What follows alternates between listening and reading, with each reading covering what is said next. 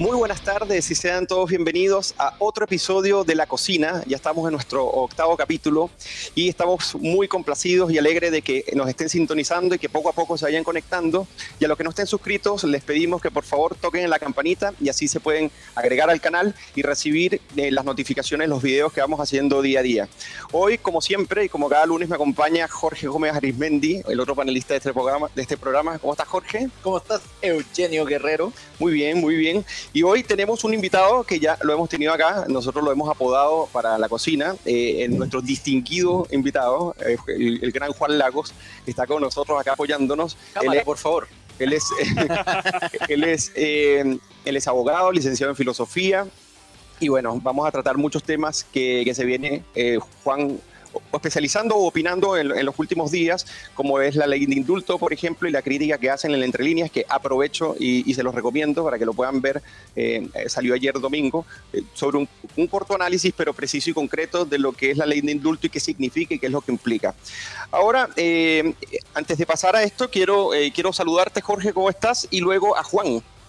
Bien, muy bien. Un saludo a todos los telespectadores que nos están viendo y que fielmente nos siguen cada programa. Esperamos que hoy día más se conecten. Eh, el otro día no tuvimos tantos conectados, pero bueno, hay que seguir a veces. Esperamos que tú rompas el récord, de Juan Lago. Así que para que vean a Juan Lago. Y hoy día tenemos varios temas interesantes. Entendemos también que además es verano, entonces hay temas que a veces la gente probablemente quiere escuchar más relajadamente y la idea hoy día es conversar con Juan de manera muy coloquial sobre los temas de la contingencia del día de hoy. Así que eso, Eugenio. Juan Lago, no sé si quieres. Claro. ¿Cómo has estado, Juan? Coméntalo. Bien, bien, estoy muy bien. Bueno, un saludo para mí. Yo encantado de estar con ustedes en la cocina, ya en mi tercera vez. Espero que no sea la última, obviamente. Eso siempre está en evaluación. Obviamente, obviamente. Jorge es el que realmente termina dictaminando quiénes vienen y quiénes no. Así que esperemos que te vaya bien, Juan, con Jorge. Oye, ahora sí, eh, vamos a pasar eh, a nuestro plato de entrada. Ustedes saben que en, este, en los platos de entrada normalmente tratamos los temas con los que queremos introducir y bueno, luego implicarlos en el plato de fondo y así vamos, ¿no? Y el, antes de iniciar este plato de entrada, que está referido precisamente al discurso en, en ENADE de Gabriel Boric y cuáles son las expectativas que viene sosteniendo la ciudadanía, pero él mismo con respecto a la ciudadanía, en un cambio que yo puedo considerar que es bastante brusco con respecto a lo que se promete inicialmente y luego la mesura de lo que llaman otra cosa es con guitarra. Entonces, me gustaría, por favor, compartir el video sobre este pequeño fragmento de, de, de lo que fue el discurso para luego compartir un análisis a ver qué opinan Jorge y nuestro distinguido Juan. Yo creo que es importante también en esto que todos ponderemos, yo creo que ponderar es una mejor palabra que moderar eh, las expectativas. Y ahí hay una sabiduría del pueblo chileno que es mucho más profunda de lo que a veces se cree. La gente sabe que las, las cosas no, no, no, no se hacen con magia. La gente sabe de que va a costar reducir el déficit de 600.000 viviendas y que de hecho el déficit de 600.000 viviendas, 650.000, no lo vamos a lograr en nuestros cuatro años de gobierno y que por lo tanto se requiere un esfuerzo que vaya más allá del gobierno de turno, no puede ser un esfuerzo partisano. Los mejores ejemplos de cuando sociedades salen adelante es cuando se unen y yo voy a insistir en ese discurso aunque a algunos les moleste. Yo creo que nosotros podemos ver, o sea, podemos, o sea, precisamente observar en este discurso que las expectativas de él con respecto a lo que puede lograr el gobierno son muy distintas a lo que planteaba más o menos en la primera vuelta, e incluso cuando ha sido ferviente opositor a casi todo lo que el, el, gobierno actual ha, ha, propuesto precisamente para eh, revertir más las políticas públicas o aliviar eh, los problemas que afectan a la, a la clase media y a los más necesitados en Chile. Pero esta expectativa de él con respecto a la ciudadanía son distintas en cierta medida con, a, con, respecto a la ciudadanía de lo que puede ser su gobierno. La CADEM, por ejemplo, para decir un dato, revela que el 53% de los encuestados opinaron, opinaron que a Chile le irá bien o muy bien en el futuro gobierno de Gabriel Boric, mientras que un 67% no está de acuerdo con la forma de gobernar del actual presidente de Chile. Entonces, a mí me gustaría eh, preguntarle a Juan. Juan, nosotros vimos eh, por parte de, de Gabriel Boric, al ser oposición, pero también a ser candidato presidencial, que básicamente a través de, la voluntad y el ejercicio del gobierno se podrían concretar las cosas rápido. Era cuestión de simplemente eh, tomar el poder, lógicamente de, manera democrática, y a partir de allí generar los cambios que se necesitaban sin dilaciones, sin, eh, sin, sin tanta tardanza, pero ahora lo vemos en la nada y resulta que hay una moderación con respecto a lo que él piensa que la población eh, chilena eh, piensa respecto al déficit fiscal, a las viviendas, que no se va a resolver fácil. Es un discurso muy distinto, pero que me parece que es un aprovechamiento precisamente de que ya eh, tiene la primera magistratura con respecto a lo que se puede lograr y las realidades políticas del país. ¿Tú qué piensas sobre, sobre esto?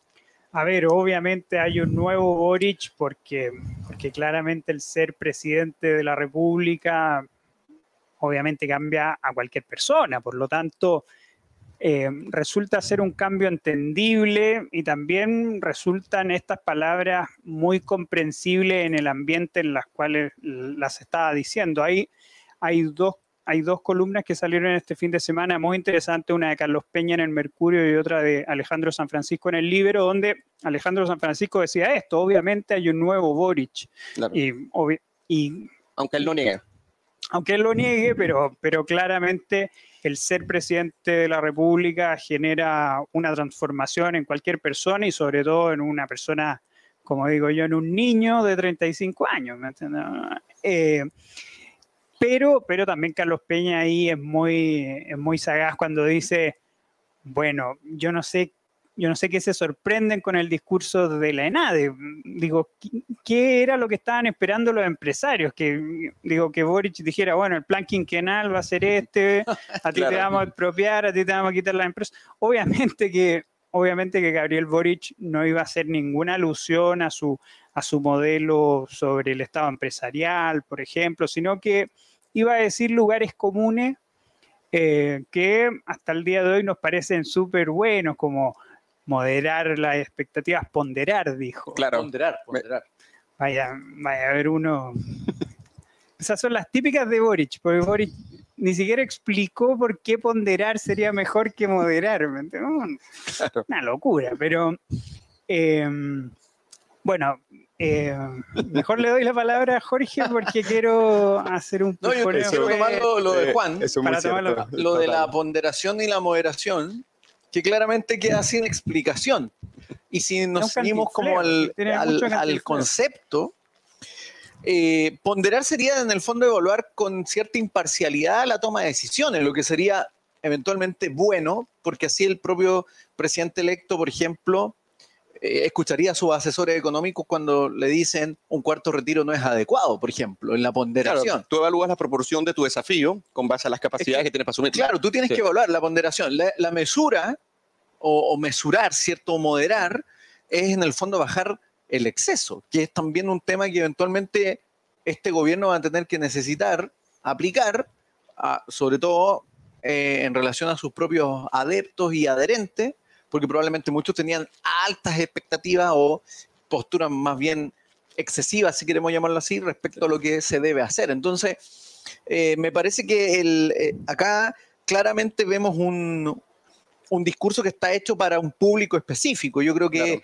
en ese sentido Gabriel Boric va adecuando los discursos según la audiencia, algo muy propio también de los políticos, digámoslo así.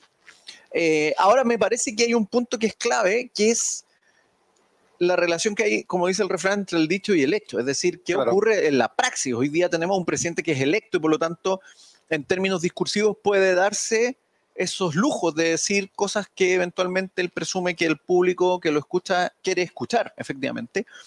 Pero otra cosa es el, presidente en ejercicio.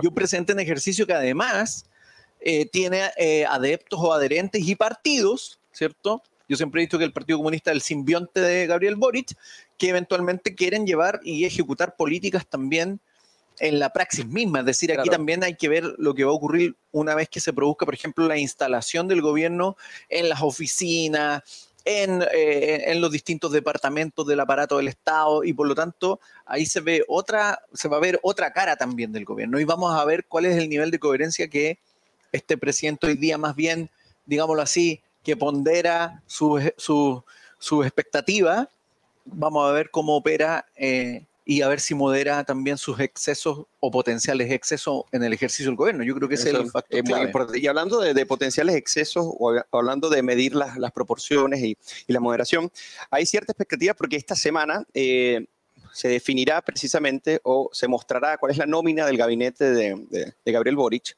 y se especula cuáles, cuáles pueden ser eh, lo- los futuros ministros, ¿no? Pero cuando uno ve precisamente cuáles eran aquellos que precisamente en el momento que daban una declaración, básicamente espantaban a- a- a la- inversión extranjera y local, por un lado, pero, eh, pero por otro lado también asustaba a las clases medias que se han visto eh, disminuidas y, y mermadas precisamente por los efectos de la pandemia y la crisis económica. Entonces, bueno, por ejemplo, por dar algunos nombres, eh, por ejemplo, para el Ministerio de la Secretaría se, puede ser, se dice que es Camila Vallejos, para el Para Ministerio la Secretaría de Gobierno. de Gobierno, exacto, no, de Gobierno. exactamente. Para el Ministerio de Hacienda, eh, Claudia Sangüesa, que fue la, la que dijo con respecto a, a las pensiones que no pierde la propiedad del recurso futuro y lo que hereda precisamente es el, es el derecho a la seguridad social. Y Declaración. que los retiros eran una mala política. Exactamente. Y eh, en Economía y Fomento y Turismo, Diego Pardo, que también es parte de esa camada un, un poco espantado, y el Ministerio de Obras Públicas a Nicolás Grau, que eh, en unas declaraciones iniciales, cuando comenzó a ser eh, figura pública, que luego eh, se ocultó un poco, eh, no tomaba en cuenta el crecimiento en el corto plazo porque prácticamente era una, no era una prioridad. Y por decir otro nombre, en Vivienda y Urbanismo, Doris González de Ugamau, que fue la que se reunió con, con- con Nicolás Maduro y básicamente alentó de manera radical no solamente las protestas, sino lo que sería la política social. Entonces, ¿cómo, cómo ves tú esto, Juan? O sea, las expectativas con base al gabinete y esto cruzándolo un poco con su discurso, porque su discurso es supuestamente moderación en cierto sentido, pero por otro lado, él afirma, él afirma que a pesar de las expectativas, él tiene un proyecto que lo respalda, que no, que no lo cambió, básicamente, y que ese es el que va a implementar. Y bueno, las personas que han analizado precisamente este proyecto saben que no, no resultaría muy bueno para la economía. Entonces, ¿qué, qué piensas tú acá? A ver, y eh, algo que me quedó un poco con el discurso de la ENADE, y ahí voy a hacer un, Un nexo. un nexo. ¿ya? Eh, fíjate que el hecho de que Boric haya dicho muchos lugares comunes que de los cuales surgen los aplausos de los empresarios, yo ahí invito a a, a nuestros telespectadores que vean cuántas veces y por qué eh, los empresarios de la ENADE aplauden a Boric. Y generalmente es eh, en esos mismos instantes donde él dice lugares comunes. Pero obviamente el decir yo voy a ser responsable fiscalmente en los 90 o en los 2000, nosotros sabíamos perfectamente a qué se referían. Pero ahora con este nuevo mundo, con este nuevo consenso, en realidad no tenemos muchas luces de qué va a significar responsabilidad fiscal, de qué va a significar crecimiento económico, de qué va a significar desarrollo del país, Buen punto. etcétera, etcétera, etcétera. O que Entonces, significa un Estado al servicio de las personas. Exactamente, entonces hay que tener mucho ojo en, en decir, bueno, este tipo ya eh, dejó a Mariana Matsukato y está abrazando a Mercatus Center, ¿no es Claro. cierto?, en la George Mason University.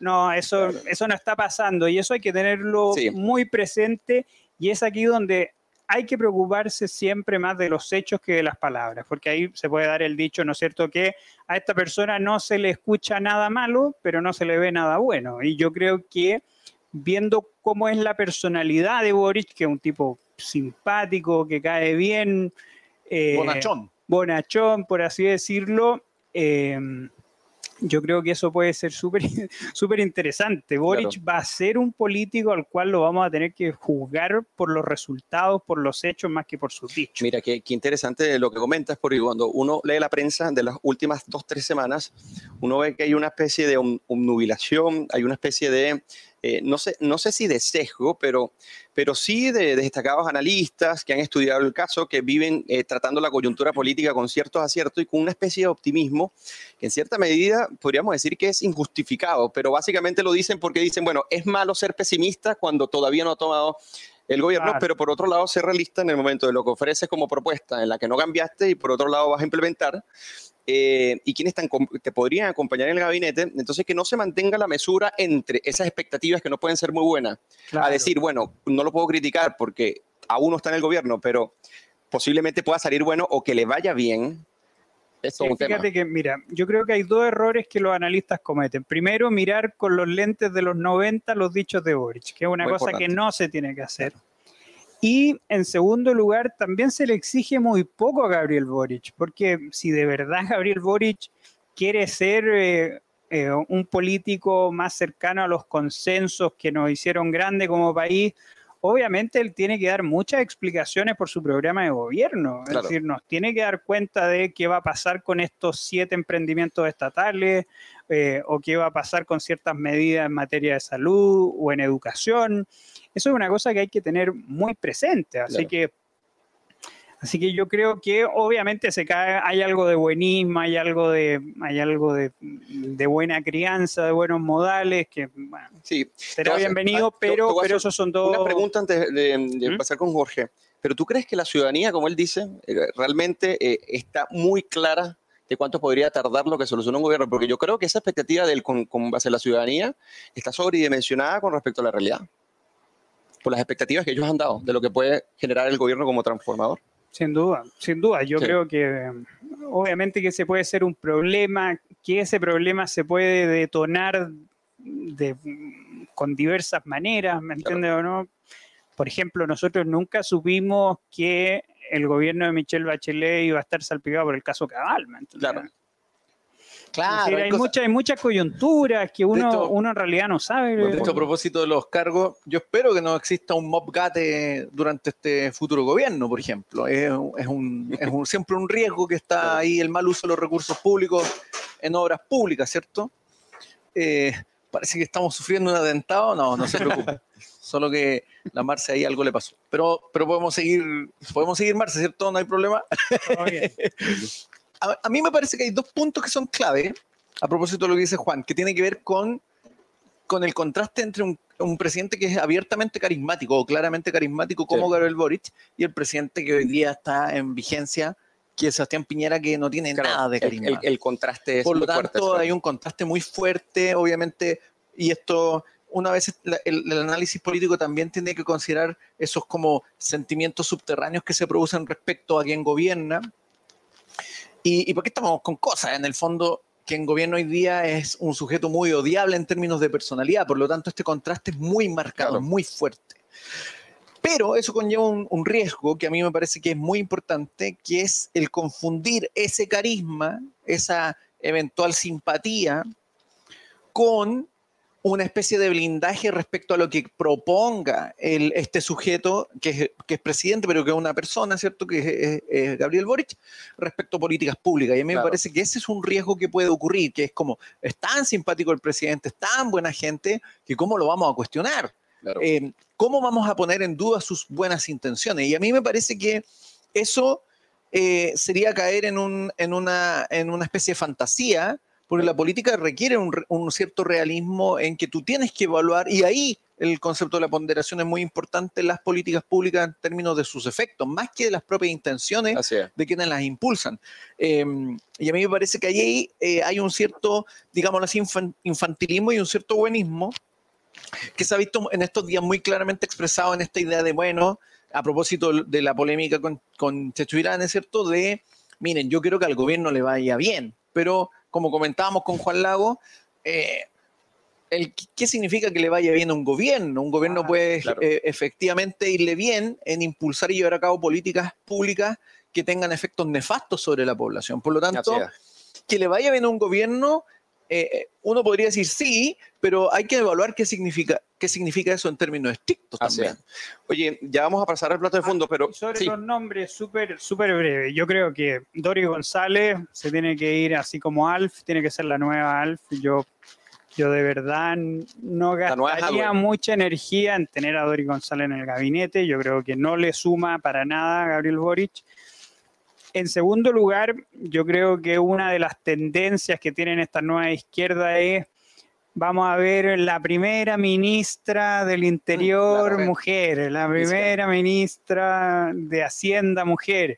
Va, a intentar como desbloquear así como Romper el en el FIFA, ¿no es cierto? Cuando uno, eh, uno metió un gol al ángulo. Bueno, desbloqueaste. Gabriel Boris va a intentar hacer todo eso.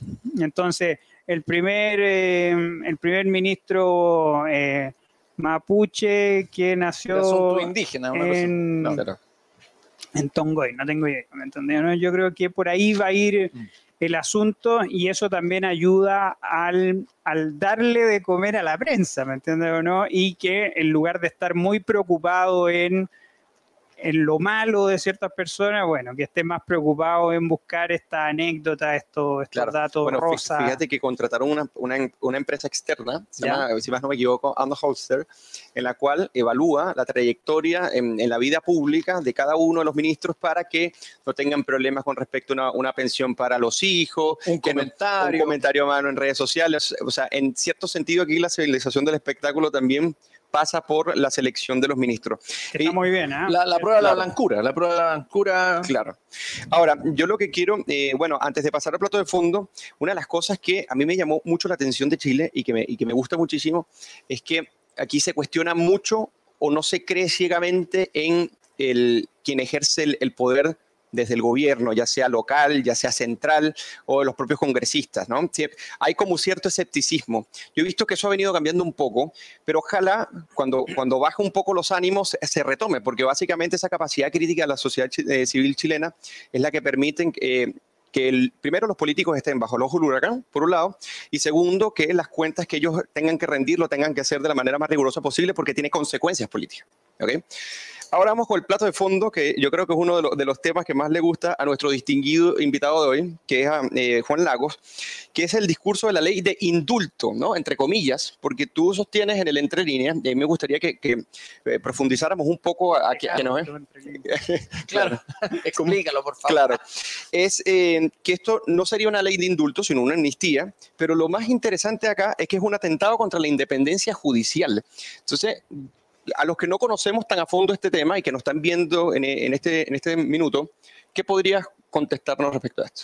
Claro, mira, generalmente los indultos es, eh, es el extinguir la pena de una, de una cosa que ya, de un proceso judicial que ya ha sido, que ya tiene una sentencia definitiva ejecutoriada. Claro. Entonces, cualquier otra cosa que intente ir hacia, hacia causas que todavía están pendientes, a causas que todavía no se han visto, eh, o personas que están imputadas, obviamente eso sería intervenir con, eh, eso sería intervenir con el Poder Judicial a la hora de conocer y, y determinar las causas. Y por lo tanto, la naturaleza jurídica de, este esperpento jurídico que han planteado eh, los senadores Proboste, Allende, La Torre, eh, Navarro y Muñoz eh, sería, sería jurídicamente una amnistía en lugar de un indulto.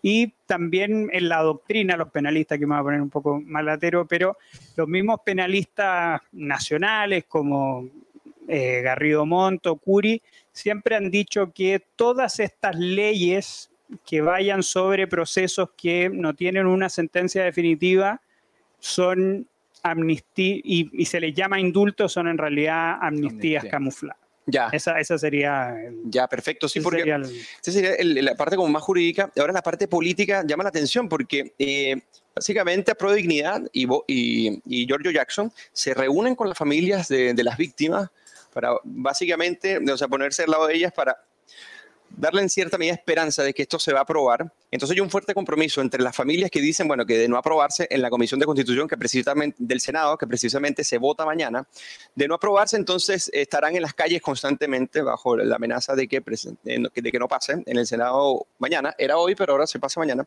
Entonces yo quería eh, preguntarte, o sea, ¿qué piensas tú sobre esto? Porque a mí me parece que por un lado hay una medio relativización, ¿no? Por, en considerar por qué a ellos se les tiene que indultar, que en, en, en realidad es una amnistía, claro. básicamente porque sería el, el el, la situación social, básicamente las influencias que llevaron que estas personas actuaran como si no tuvieran eh, capacidad de autorregularse a sí mismas. Eh, y por otro lado están los compromisos que establecen a priori con eh, un conjunto de familias para darle esperanza y que le ha jugado un tema muy difícil en el panorama en el Senado con respecto a Gabriel Boric.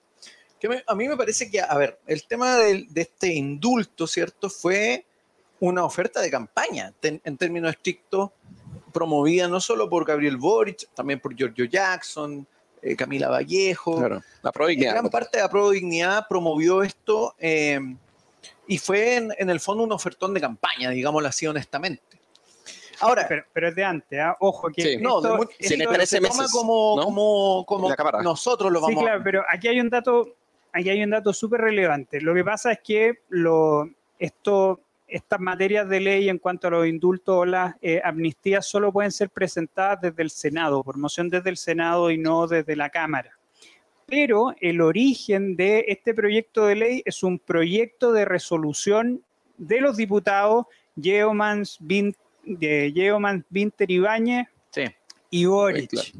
Y donde curiosamente se dan las mismas razones, los mismos argumentos que termina usando este proyecto de ley y esta noción de indulto general es, es originada de ahí. Entonces, eso es una cosa súper interesante porque Claro. viene del propio Gabriel Boric este proyecto de indulto, que incluso en el mismo proyecto de ley los senadores citan este, eh, este, proyecto proyecto, original, de- claro. este proyecto de resolución hecho por Gabriel Boric, que es una cosa, Claro. es una cosa bastante interesante y lo, y lo hace antes de, de, siquiera pensar en ser candidato. Claro.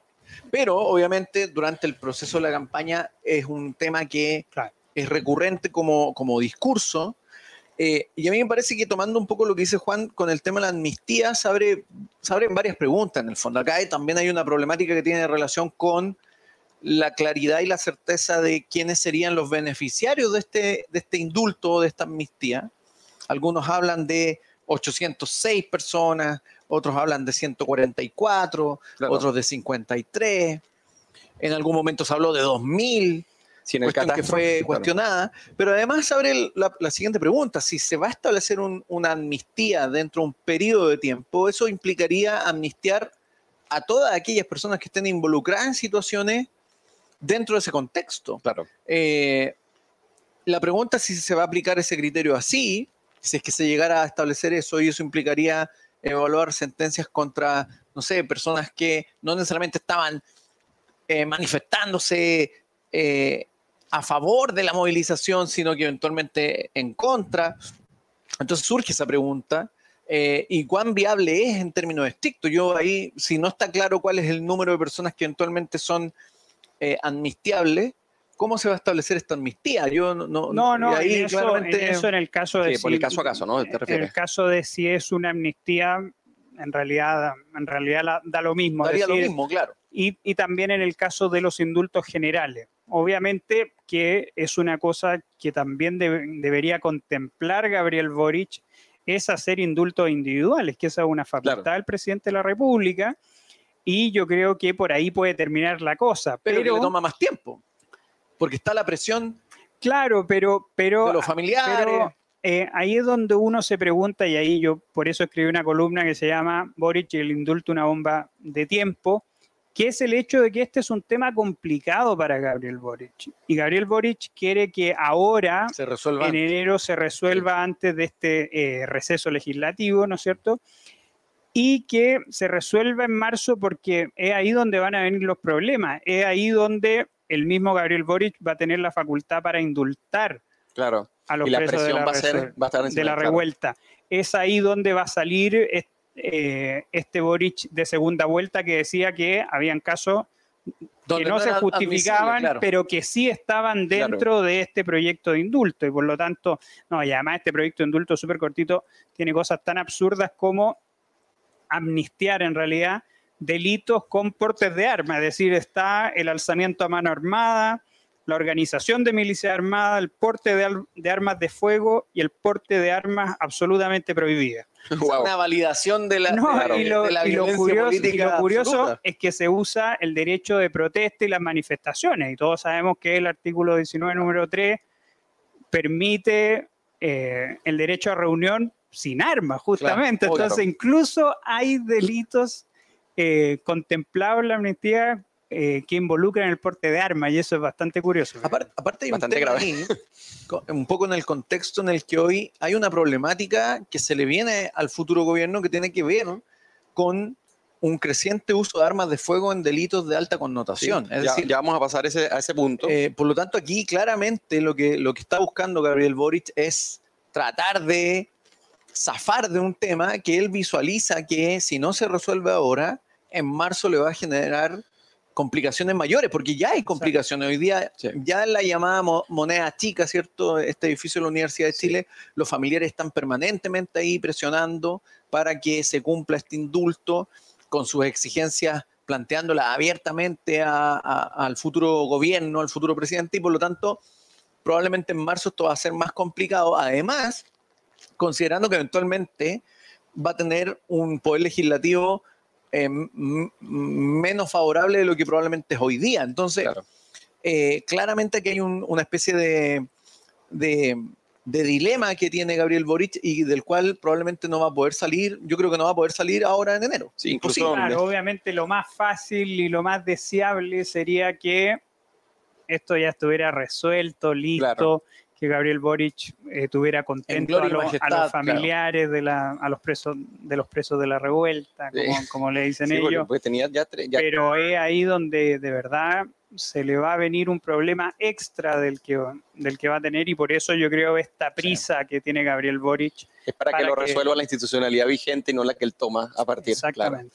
Oye, ahora a mí me gustaría que pasáramos a un tema que está muy, muy relacionado, muy, muy relacionado con eh, el, el tema de la justificación ah, para dar un, un- un indulto o amnistía a, a lo que llaman los presos, a los presos de la revuelta, y el tema del incremento de la violencia y la criminalidad que, que hemos visto eh, en Chile, y que, y que en cierto sentido la, la falta de penalización o la falta de condena precisamente a ciertos actos delictivos porque se justifican por contextos sociales o, se- o se- o- o por cualquier otra índole, básicamente han, han hecho que entremos en un proceso que ya se ha escrito desde el 2019 para acá, que es un proceso de, como de anomia, ¿no?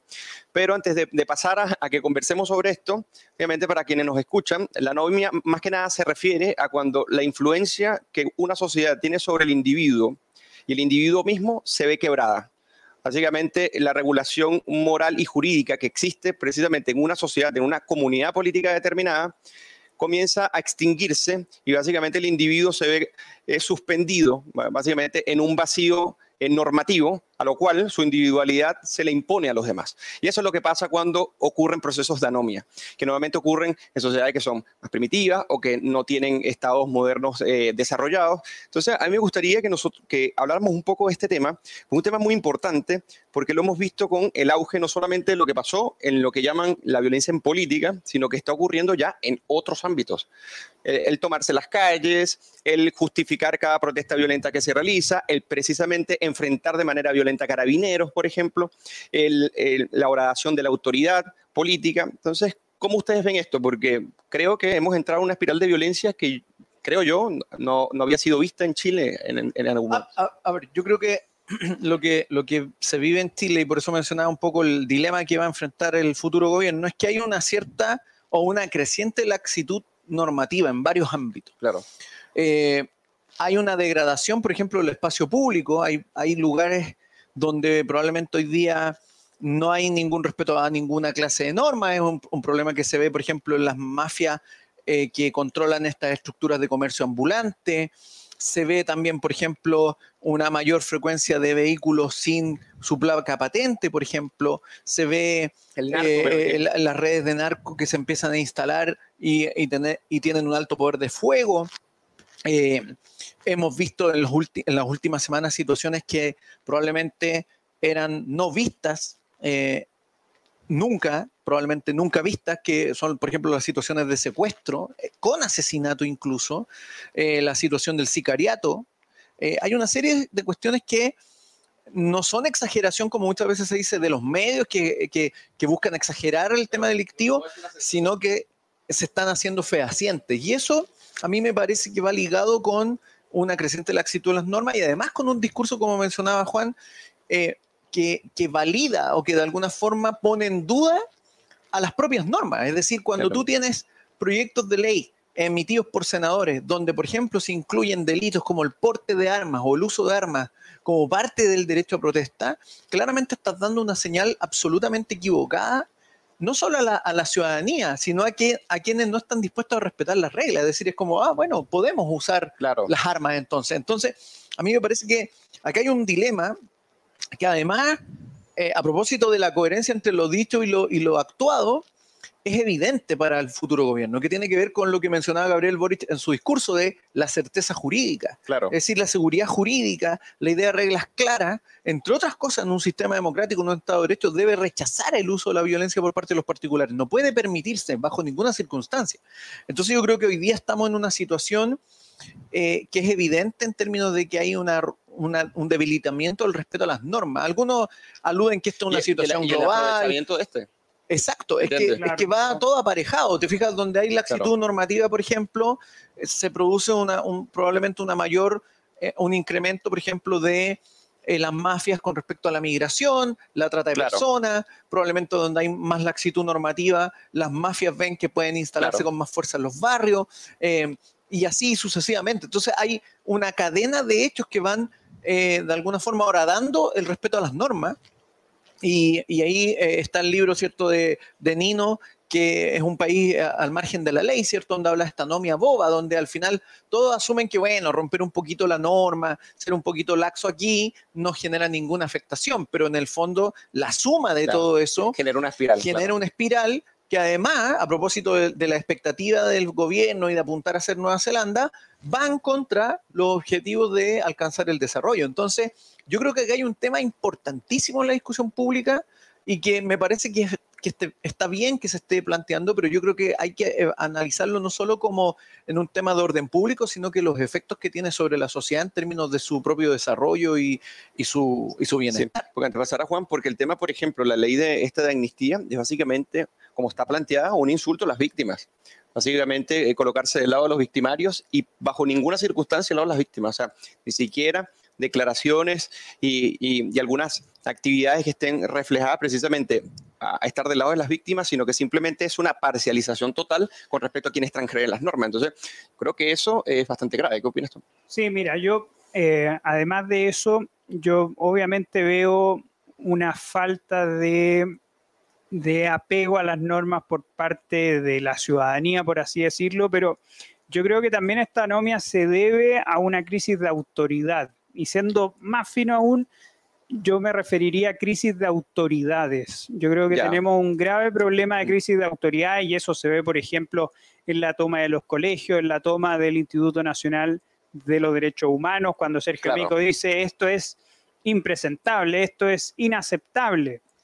Bueno, quien tiene el deber claro. de hacer algo al respecto y de llamar al desalojo de esta persona es el propio Sergio Mico. Entonces, ahí yo creo que nosotros también tenemos un grave error en que estamos poniendo mal el foco. Estamos poniendo el foco en el, en el desordenado, el- en el que no sigue las reglas, y eso implica desviar el foco en quien no las está haciendo cumplir Claro, en la y no está haciendo no su trabajo. Y eso es una cosa Sí.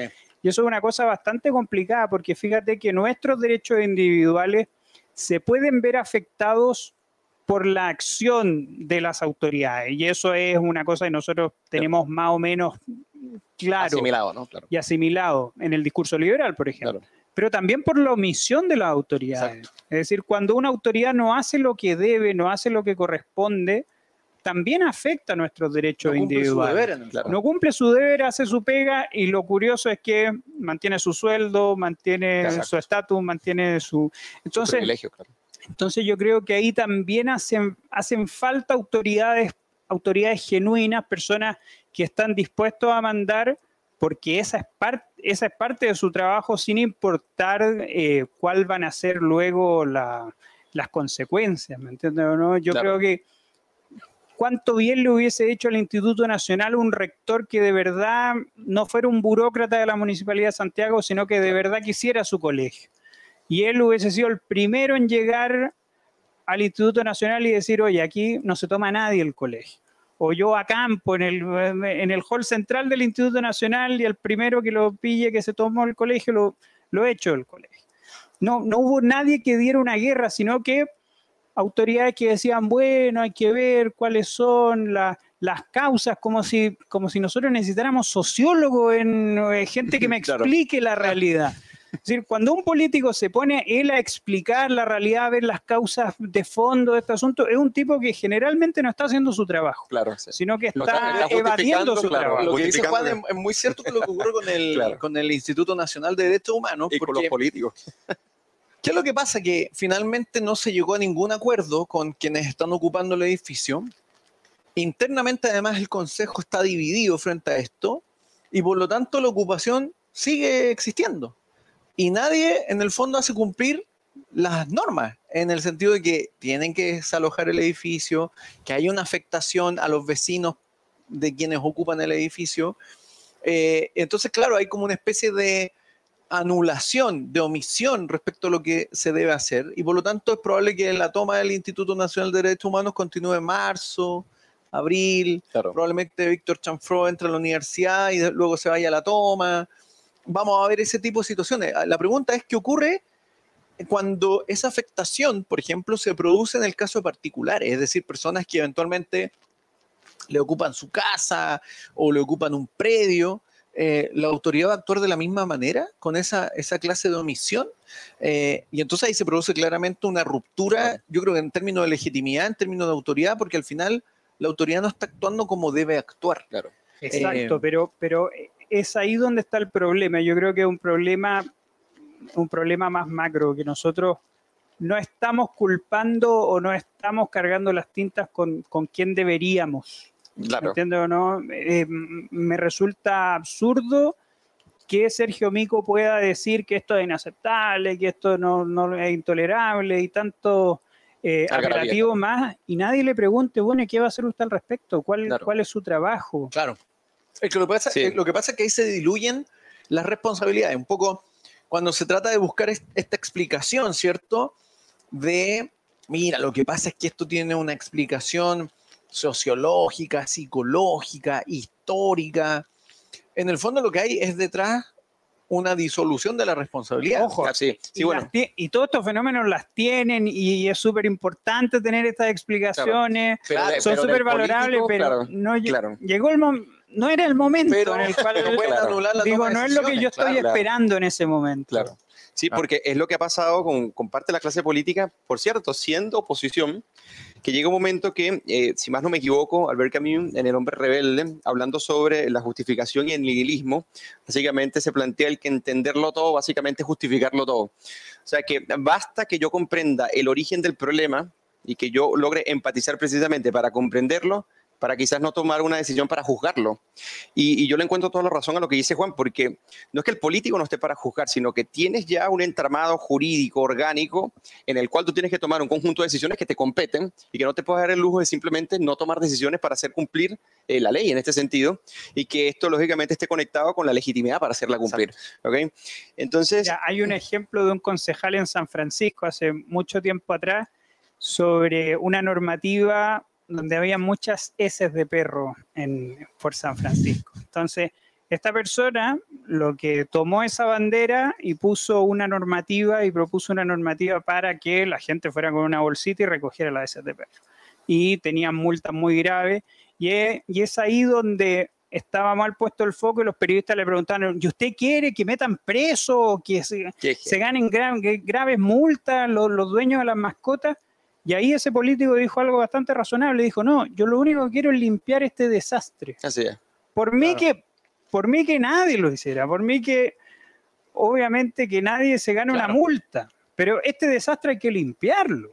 Y ese es mi trabajo, ¿me entiendes? Claro, Entonces, sí, justo lo que estábamos comentando. eso- claro. eso debería haber, un, un director que usted quiere ver a Chanfro preso. No, no me interesa ver a Chanfro preso. Quiero, que el Quiero instituto esté que desocupado mis dependencias estén Claro. operativas y nuevamente. que la gente pueda trabajar como corresponde. Exactamente. Así es. Oye, ya eh, eh, vamos a cerrar el plato de fondo, que por cierto estuvo bien, bien interesante eh, por las perspectivas que se dieron acá. Y vamos a pasar al jugo de la semana.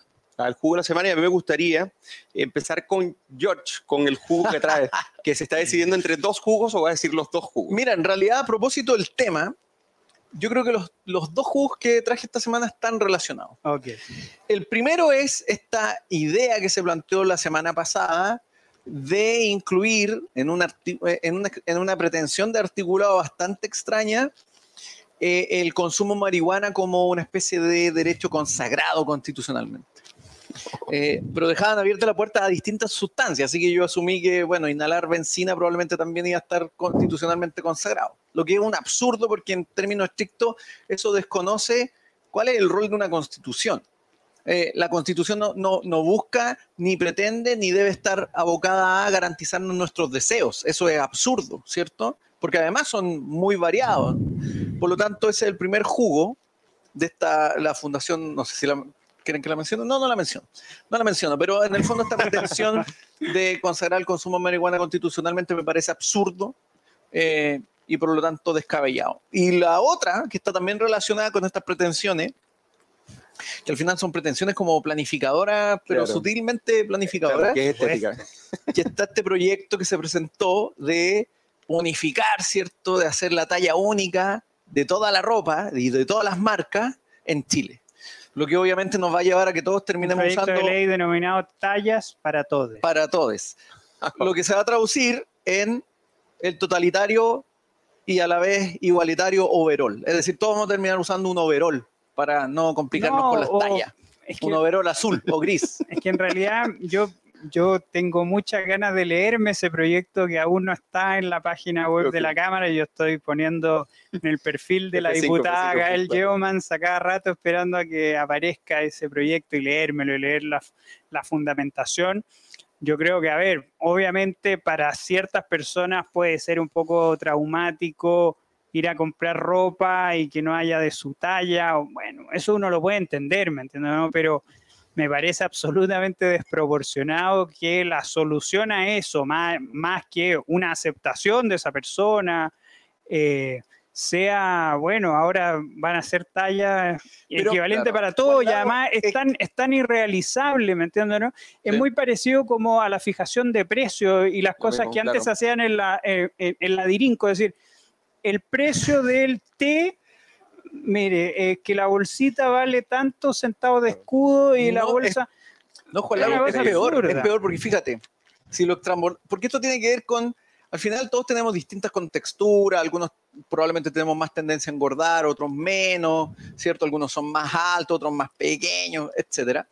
Pero esto tiene, es, está el absurdo que es como, por ejemplo, acá probablemente ustedes tienen más pelo que yo, yo tengo cada vez menos Sí, pelo, entonces, bueno, eh, uno podría aludir que eso afecta a mi psiquis, ¿cierto? Cuando yo voy a la peluquería, entonces, bueno, que la autoridad a través de la ley establezca un corte de pelo único Claro. para que yo no me sienta o que te mal. regalemos nosotros. eh, o que, no- sé, o, o a todos se les haga un fraile talk, ¿cierto? Un fraile talk en la cabeza para que los más pelados no se sientan mal, o los que tienen el pelo más chuzo, más tieso, eh, les hagan un peinado caso. especial. Entonces, Claro, una permanente eh, mensual. claro, entonces Eh. es muy absurdo el- la, la- la pretensión. Es muy absurdo. No, realmente.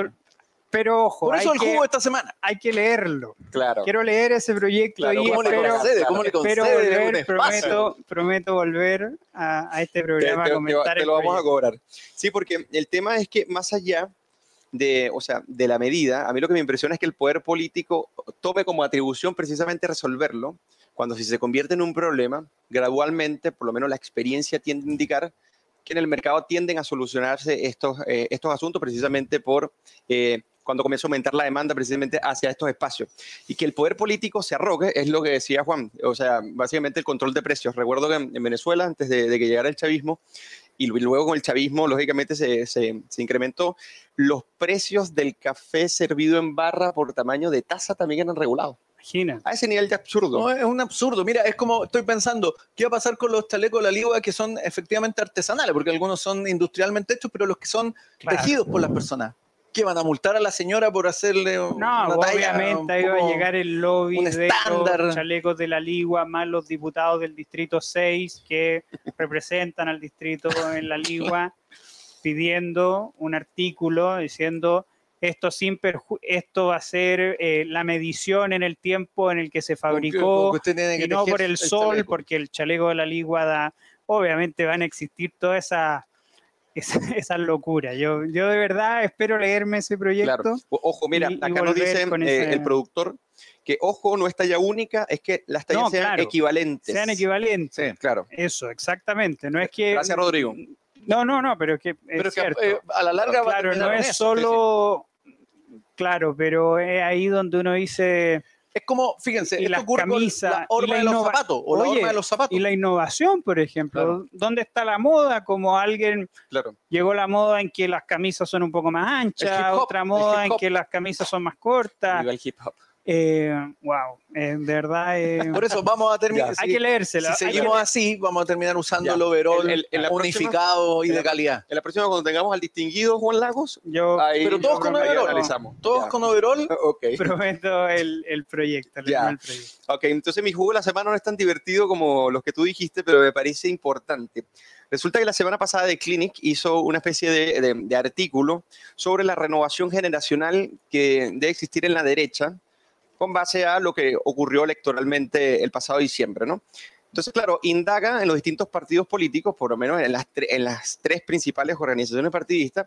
Y bueno, por ejemplo, en la UDI, Gonzalo Pinochet básicamente criticaba que eh, esta renovación generacional en cierta medida eh, se, ha visto complicada e impedida, y más cuando tienes un partido donde la edad promedio de, de- de- de sus de sus dirigentes y, y de los que hacen vida es de 55 años. Y por otro lado, eh, Javier Molina, por ejemplo, decía que era una vergüenza eh, el que De desde el partido, sí, de RN, eh, una vergüenza de que el, del partido no se haya liderado distintos liderazgos más enfocados precisamente a esta renovación generacional.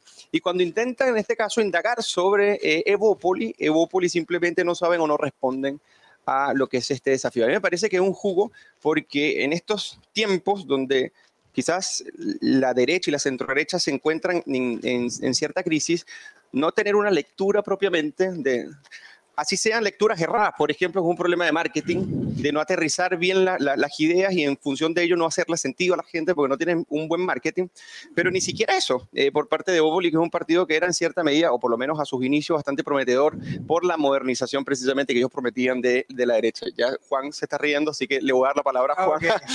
para- que no. Claro, aquí se le da espacio. Juan, entonces, ese yo, para mí es yo un creo que el jugo es del Clinic. De no, es de, no es de Bópoli. ¿Por qué? Porque de partida dice, no saben, no responden. eh, as- muy dando, amable, Juan dando alusión, dando alusión, Está muy amable, sí. eh, haciendo alusión a que a que Evópoli no tenía una respuesta y el punto es que no pudieron contactar a alguien de Evópoli y generalmente las bajadas de prensa, Jorge, No pudimos ustedes dos son contactar. periodistas, claro, eh, Claro, dicen no pudimos contactar a alguien en Evópoli, Claro, en no, cambio pero- estos tipos hacen un, No un saben. punto aparte, es decir, son unos malintencionados absolutamente.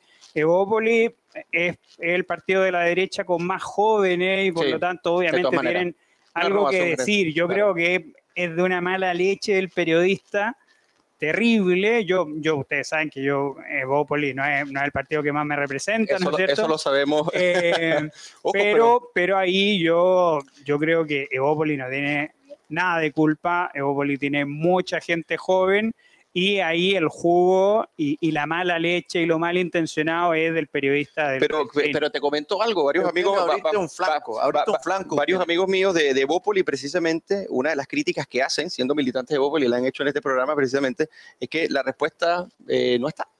Básicamente con respecto al proyecto país, con respecto a la renovación generacional. Entonces, Claro, queda, también, ahí- queda también en veremos. ahí coinciden dos cosas. Coinciden Juan Lago defendiendo que- sí, no, que de verdad aquí muy quiero, fuertemente quiero, quiero defender a sorprendido. bueno, y hay que, quiero sacar un, atacar hay que sacar un extracto. y quiero atacar al mal periodismo, y quiero atacar al mal periodismo porque hay Claro. obviamente hay ciertos militantes que pueden mirar esto y sacar una lectura y decir bueno es que no solamente no se consiguieron nada sino que no tiene una respuesta no aquí hay una manipulación por Claro.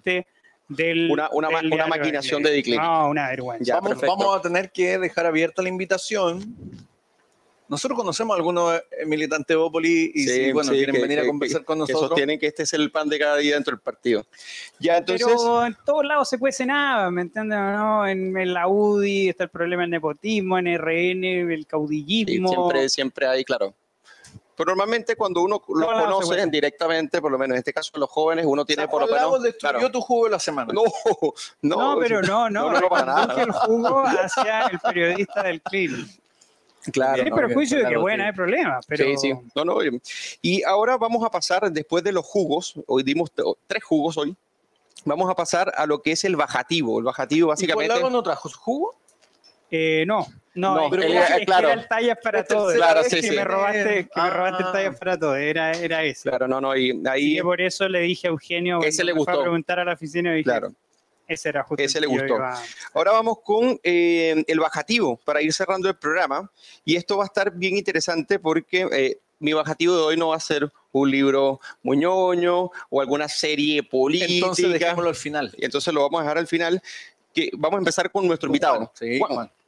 Bueno, yo quisiera recomendar el último, antes de que sea el último, porque se trata de un autor Claro. bastante prolífico, que es el historiador y amigo de la casa, historiador británico Niall Ferguson, que se titula Desastre, Historia y Política de las Catástrofes. Ahí con la pandemia del COVID como hilo conductor, Ferguson nos lleva a analizar la perspectiva histórica de una serie de temas como nuestra aproximación a la muerte, lo, impre- la- lo imprevisible que son la dinámica de las tragedias, los sesgos cognitivos de quienes intentan predecirlas, también aborda las consecuencias económicas de la plaga, la responsabilidad de China y también intenta dar ciertas explicaciones de el éxito de Taiwán y de Corea del Sur, es decir, por qué Taiwán y Corea del Sur fueron especialmente más exitosas que todo el mundo anglosajón y de China incluido.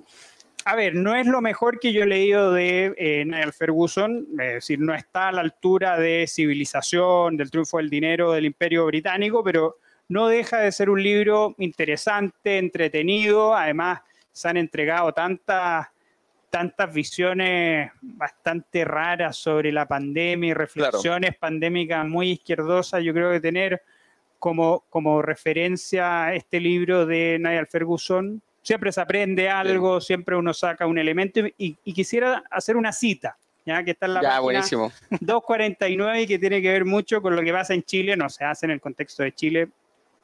Se suele pensar que el derrumbe de un imperio supone una tragedia únicamente para los imperialistas. Sin embargo, es a menudo durante los momentos de desintegración imperial cuando la violencia alcanza nuevas cotas, por lo general en detrimento del pueblo supuestamente liberado. Es decir, cuando se derrumba un modelo, no es que afecte necesariamente a los defensores de ese modelo, sino que Roma, también el Imperio Austrohúngaro. Chile 2019. ¿Ah, ¿Somos imperio? No, no, pero te digo, no, más, más allá de, un- de un imperio, sino que la idea, Sí. por ejemplo, de, de matar el modelo de libre mercado de Chile, no Claro, solamente desarmar toda la institucionalidad. no solamente afecta eh, al- a la gente que está de acuerdo con ese modelo, sino que también tiene implicancias eh, bastante, bastante duras. Así que es una recomendación, lo recomiendo. Muy buen libro, no. Vuelvo a insistir, si no se ha leído eh, Claro. Imperio Británico, Civilización, bueno, parta por ahí con Ferguson y después siga con eso. Sí, además que eh, estos casos de- por lo menos el de el de Corea del Sur, por ejemplo, y eh, también lo trata en el libro Civilización y con una pluma increíble. Este no, no me lo he leído, sé que lo, lo sacó y, y lo bueno de Neil Ferguson es que, es que escribe muy clarito, tiene referencias históricas y además que es bastante comedido, si podríamos decir. Un autor bastante serio, que las, las citas, eh, las fuentes que cita, precisamente, básicamente las ha tenido casi que al frente, ha viajado al mundo entero precisamente recopilándolas. Así que gracias por la recomendación, Juan. Y ahora vamos con la de nuestro estimado amigo George. Bueno, yo voy a recomendar un libro ad hoc al, tema de hoy, al tema de hoy, que es de Peter Waldman, que se llama El Estado Anómico, eh, y cómo esto incide, el libro habla sobre los efectos que tiene la anomia en el subdesarrollo en América Latina, eh, hace una explicación conceptual y además después analiza algunos casos y me parece que es un libro muy relevante porque además es más actual de lo que era el libro de Nino que fue escrito en el 92, si no me equivoco, y por lo tanto recomiendo este libro que es muy interesante. Tiene un capítulo además sobre el rol de la Constitución en los Estados Unidos y cómo el marco constitucional define también de alguna forma el Estado de Derecho, pero también hay prácticas informales que ayudan en esa conformación y por lo tanto Claro. no basta con tener una muy buena constitución escrita, sino también hay que actuar en conformidad con aquello, como un poco lo que decía Juan, eh, una cosa es lo que se dice y otra cosa es también el cómo se actúa. Pero fíjate que con respecto a la novia, a la novia me gustaría citar a Durkheim, que básicamente, la, la- o sea, no sé si la teoría parte de ahí, pero es el, el que la, la desarrolla, que dice en la edición so- eh, del trabajo social, dice, para que la anomia termine es preciso, pues, que exista, que se forme un grupo en el cual pueda constituirse el sistema de reglas que por el momento falta. Básicamente, esa sería la, que me imagino que en este caso las autoridades y el influjo que tiene la sociedad sobre los individuos permite revertirla. Ahora, a mí me gustaría ir con, eh, con mi recomendación de hoy, que es una recomendación de un clásico del cine que apareció, ya va para 50 años de, de su aparición, que es, y hablando de la anomia, y hablando del auge de, de la criminalidad y el auge de, Y la delincuencia, los desastres también, es eh, la película El Padrino, que en febrero de este año eh, se, se va a llegar a los cines por parte de Paramount, y aparte de eso va a ser en 4K. Así que la vamos a tener en, la vamos a tener en Chile entre febrero, entre febrero y marzo, ya que se cumplen estos 50 años. Y bueno, para que los que no saben quién es, eh, es el padrino, bueno, es una, es una eh, es una película que toma como base la novela de Mario Puzo, eh, que se llama El Padrino, y está dirigida por el gran Francis Ford Coppola, y que entre películas que ha dirigido está, por ejemplo, Apocalipsis Now, que también ha sido galardonada, y El Padrino fue galardonada en el año, en el 72, eh, con tres premios Oscar, por ejemplo, se ganó el, pre- el premio a Mejor Actor, por en este caso Marlon Brando, por Mejor Guión Adaptado, precisamente por el trabajo de Mario Puzo con Francis Ford Coppola, y, por el, y como mejor película. Así que se llevó de los, gran- de los más grandes galardones y se ganó cinco globos de oro. Y eh, recordemos que esta película narra las vivencias de una de las cinco familias, que en este caso en, en Estados Unidos eh, concentraban la mafia ítalo-estadounidense y que a partir de allí se desencadena un conjunto eh, de problemas. Así que esa sería mi, mi recomendación para salirnos un poco de, de lo, de bueno. lo- de lo intelectualizado. Recomendar. de más volver a ver El Padrino, sin duda. Claro. ¿También te gusta? No, me encanta. ¿Cuál te gusta más, la 1 o la 2? No, la 1. La 1. ¿Y a ti? Me gusta la 1 y la 2. Ya. Estaba pensando en Luca Brasi. Qué mal Luca Brasi. Lucas Claro, Brasi, iniciando, claro. Sí, Marlon lo- Brando. en- ¿Sabes que normalmente en la 3 nadie, nadie como que se moja con la 3? No, Con la tercera. Es que yo creo que es como una versión, es una película hecha para hacerla más taquillera, creo yo. Puede que me Claro. cuelguen, pero me parece que la 1 es la obra no, la muestra el proceso Pero la perfecto. 2 también es Sí, increíble. esa es mi preferida, la 2. Increíble, la 2 es Increíble. Bueno, ahí Robert De Niro también se gana el Oscar por, eh, por ejemplo, el papelazo que hace.